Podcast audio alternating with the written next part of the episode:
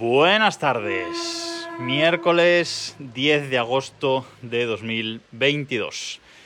Y hace una tormenta, hace un día de tormenta, madre mía, todo el día de eh, tormenta, pero bueno, así refresca un poco el ambiente, que también le hacía falta. Mañana ya volverá el calor.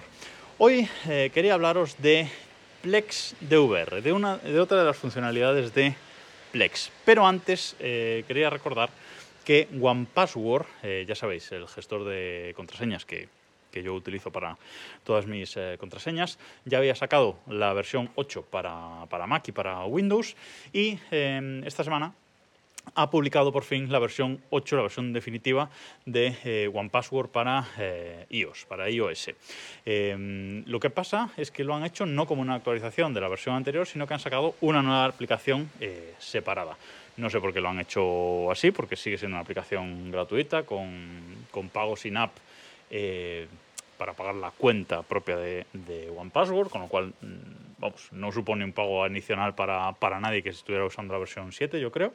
Pero bueno, han sacado una aplicación eh, separada y es un poco rollo porque bueno, hay que descargarla, logarse y luego activar el autocompletado de eh, contraseñas en, en las opciones de, de, iOS, cambiarlo de un OnePassword al otro y también activar la nueva extensión para eh, Safari. Hay que hacer esas dos cosillas en eh, los ajustes del, iPhone o del iPad para, eh, digamos, hacer el, cambio completo, autocompletado de contraseñas y la extensión. Y luego ya podemos borrar la aplicación anterior. Lo han hecho como lo hicieron en el, Mac. También sacaron una aplicación separada que no era una actualización de la versión 7. Supongo que porque el cambio eh, es grande, tanto en funcionalidad como en diseño, y lo habrán querido hacer así. Pero bueno, hay que desaviso. Vamos con, vamos con Plex. ¿Qué es Plex DVR? Bueno, pues esto de DVR creo que significa eh, Digital Video Recorder, es decir, un grabador digital de, de vídeo. Y esto eh, es bastante popular, o era bastante popular, en eh, Estados Unidos, con los míticos TiVo, aquellos, esas cajas que se ponían debajo de la, de la tele para poder grabar pues, en un disco duro lo que emitía la televisión, etc. Esto, evidentemente, con la llegada de las plataformas de, de streaming pues ha ido, ha ido a menos, pero bueno, en Estados Unidos todavía es eh, bastante eh, popular. Y por eso Plex tiene esta, eh, esta función Plex DVR. ¿Para qué está pensada esta función de Plex? Y luego os, os cuento cómo lo uso yo. Esta función de, de, Plex, bueno, pues desde las opciones de, del sistema de, Plex podemos ir y añadir un nuevo grabador. Hay un, apartado en el que nos dice añadir un nuevo eh, grabador. Y esto está pensado, pues eso, para una caja eh, de estas de, de, televisión, una caja de, cable, una caja de satélite, básicamente que tengamos conectado a nuestra, a nuestra red LAN eh, y desde Plex, desde donde tengamos Plex, por ejemplo, eh, tenemos un servidor NAS, como lo tengo yo, pues desde ese servidor NAS eh, se conecta por la LAN a, nuestro, a nuestra caja de televisión donde se sintonizan los canales, etc. Eh, Plex tiene una lista de compatibilidad de ciertos de ciertas marcas, de ciertos DVR de estos, pero eh, también es verdad que eh, a un sistema, un sistema Linux, configurando algunos parámetros, pues podemos convertirlo también en uno de estos, eh, en uno de estos sistemas aceptados. Entonces, pues Plex, si está en la misma LAN el sistema, pues ya lo detecta directamente y básicamente lo que hace es lo seleccionamos, eh, comienza la búsqueda de, canales en, ese, en, esa caja de televisión, digamos, eh, los canales que le ofrece ese, ese set-top box, ese STV.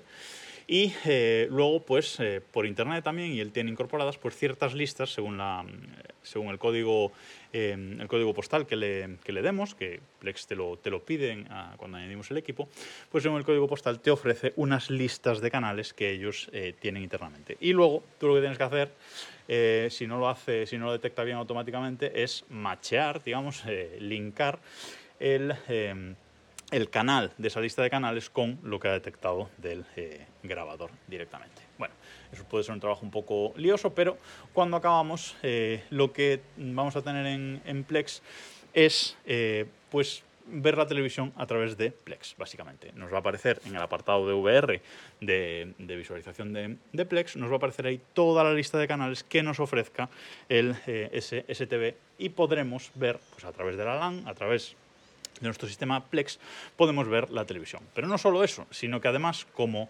usa estas listas de canales, estas EPGs que, descarga Plex automáticamente, Plex sabe eh, exactamente lo que están echando en cada canal a cada, a cada hora durante los próximos días y podemos programar grabaciones. Grabaciones que se quedan directamente en Plex, categorizadas como las categoriza Plex. Si es una serie, pues podemos ponerle que nos descargue, que nos grabe todos los episodios, etcétera, etcétera, etcétera. Si bien es verdad, como digo, que esto en la época de las eh, plataformas de streaming, en la época de las descargas, de la piratería, etcétera, pues ya no es tan popular, pero bueno, todavía eh, eh, puede ser bastante eh, útil y, y, curioso para grabar según qué cosas y para ver directamente a través de Plex. ¿Qué pasa cuando el sistema que tenemos no tiene, no, es, no podemos eh, ponerle compatibilidad directa con, Plex y Plex no lo detecta? Bueno, pues existe un contenedor de, Docker llamado X, XTB, realmente XTEVE, XTB. Eh, ese es un contenedor de, de, Docker que lo que nos permite es hacer de intermediario. Es decir, eh, XTB lo que, lo que hace es presentarse ante Plex como una de estas cajas eh, compatibles. Entonces, digamos que Plex lo que va a ver es lo que hay en, eh, lo que hay en, ese, eh, en ese contenedor de Docker en ese XTB. Y de ahí saca la información. ¿Y qué nos permite hacer XTB? Bueno, pues XTB tiene una interfaz eh, gráfica, una interfaz web a la que nos conectamos y ahí lo que vamos a hacer es añadir, por un lado, añadir una lista, típica lista de canales M3U eh, o M3U8, que nos va a ofrecer, pues, pues en mi caso, yo que tengo un decodificador de, de satélite en, en, casa, pues ese decodificador es un decodificador Linux y lo que hace es ofrecerme una lista de canales M3U. O si tenemos una lista de canales, eh, una lista de canales IPTV, por ejemplo, la sacáis de donde la queráis sacar, pues esa lista de canales la podemos añadir también, eh, añadir también a ese XTB. Eh, y luego, si esa lista de canales ya viene eh, incorporada con la información de la, de la, EPG, de lo que están echando en cada canal eh, en todo momento, bueno, pues entonces ya puedes sacar la información de ahí. Y si no, XTB también nos permite añadir un archivo XML de esas listas de eh, canales que hay por internet. Hay un eh, para listas de canales, por ejemplo, en España hay un uh, usuario de GitHub que las eh, que tiene varias diferentes y las actualiza y está súper bien. Os voy a dejar el enlace a ese GitHub en las notas de, este episodio y también, por supuesto, el enlace a ese contenedor de Docker del que os hablo, XTB.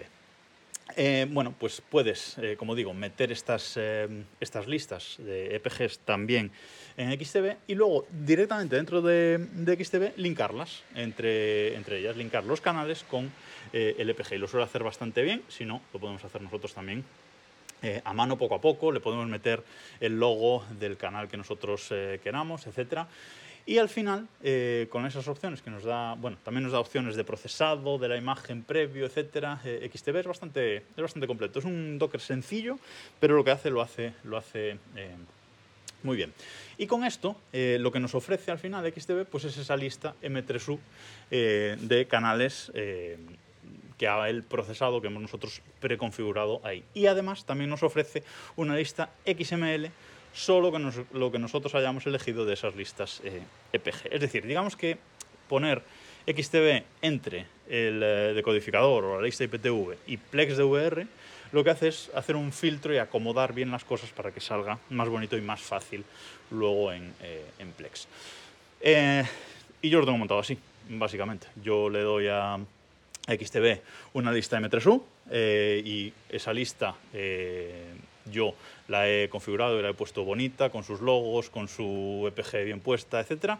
Y luego la he añadido directamente a Plex y ahí tengo ahora mismo todo en Plex. Eso sí, depende de lo potente que sea vuestro NAS para, eh, si donde tenéis Plex, o donde tengáis Plex instalado, vamos, para si nos deja pues ver directamente la televisión desde Plex o grabar canales HD, etcétera, etcétera, etcétera. Eso ya depende de la potencia del propio eh, NAS. Pero la funcionalidad eh, está ahí y bueno, quería eh, contárosla hoy, aunque ya sea un poquito eh, tarde.